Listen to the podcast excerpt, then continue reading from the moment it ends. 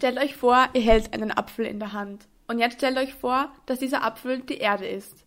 Das Kerngehäuse entspricht dem glühenden, festen Eisenkern. Der Eisenkern ist von einer Schicht aus geschmolzenem Eisen umgeben.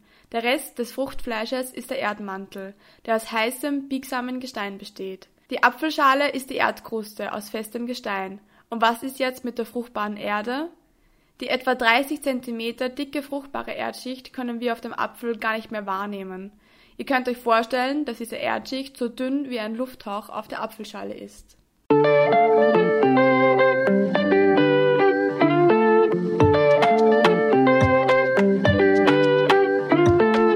Klimazone, der Podcast von Klimareporterin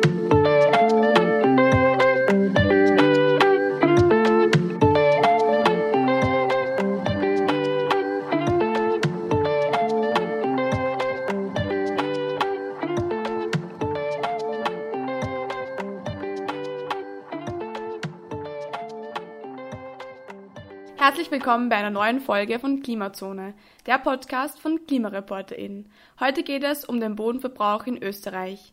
Denn Österreichs produktive Böden verringern sich jährlich. Um genau zu sein, wurden 2019 13 Hektar Boden verbaut. Das sind umgerechnet 18 Fußballfelder.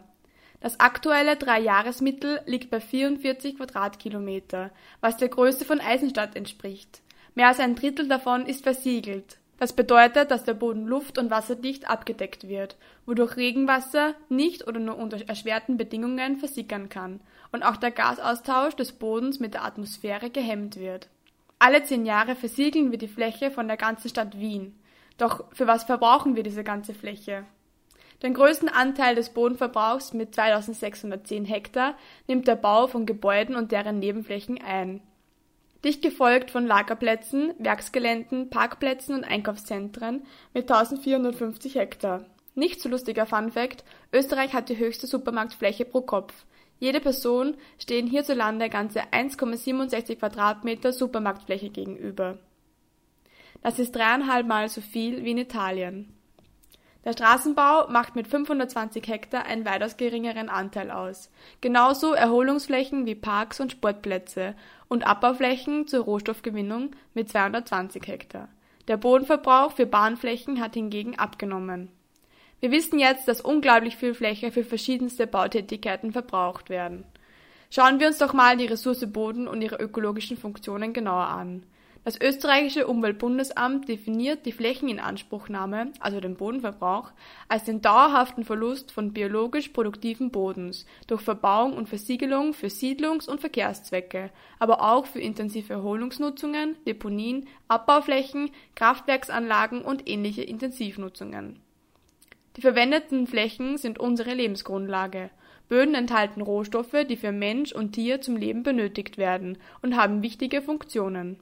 Böden bilden die Grundlage für unsere Ernährung. Für eine gesicherte Lebensmittelversorgung ist ein intakter Boden unabdingbar. Durch die Versiegelung verliert Österreich in einem Jahr Ackerland, das dem jährlichen Nahrungsmittelbedarf von ca. 20.000 Personen entspricht. In den letzten 50 Jahren wurde so viel Fläche verbaut, wie das Bundesland Oberösterreich gesamt an Ackerfläche hat. 300.000 Hektar. Boden ist außerdem Lebensraum für ein Viertel der Erdbiodiversität. In einer Handvoll gesunden Boden leben mehr Lebewesen als Menschen auf der Erde.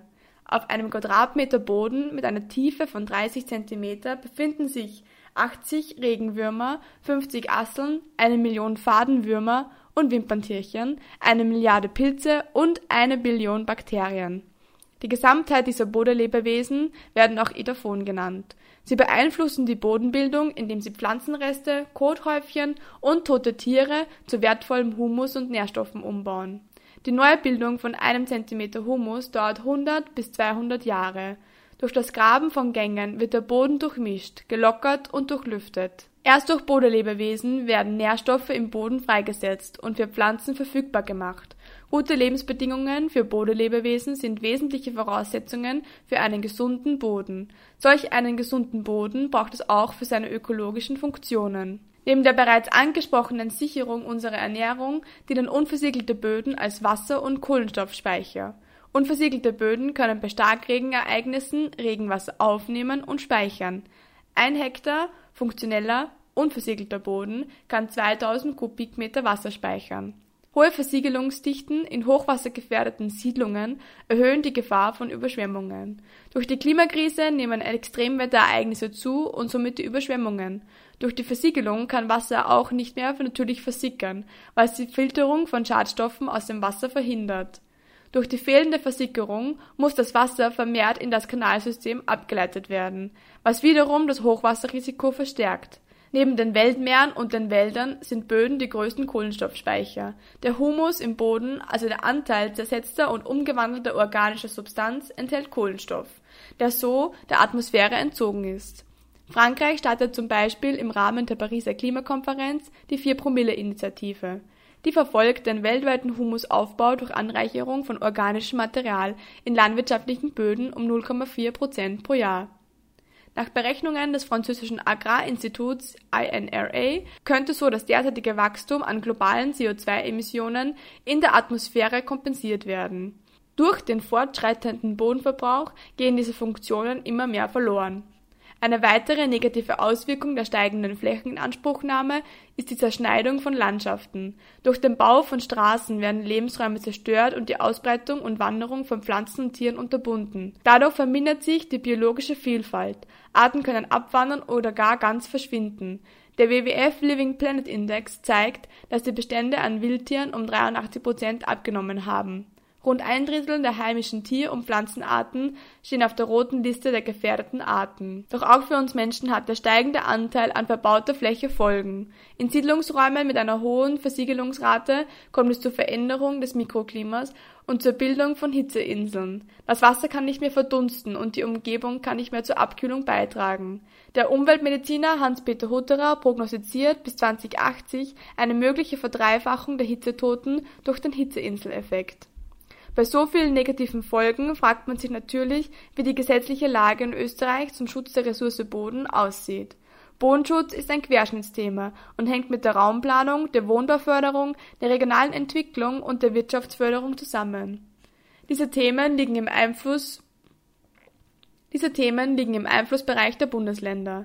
Der Bodenverbrauch wird aber auch von anderen Themen wie Verkehrs-, Energie- und Klimapolitik sowie Tourismus beeinflusst. Diese liegen größtenteils im Kompetenzbereich des Bundes. Möglichkeiten zum Schutz von Böden sind überörtliche Bauverbotszonen. Dabei werden überörtliche Schutzzonen in einem regionalen Zusammenhang festgelegt. Eine weitere Maßnahme ist die Bewertung von Böden nach ihren Funktionen und die entsprechende Verwendung. Somit können die Funktionen der Böden berücksichtigt werden und beispielsweise besonders fruchtbare Böden von einer Verbauung geschützt werden Weitere wichtige Punkte sind die Ortskernbelebung im Rahmen der Siedlungsentwicklung.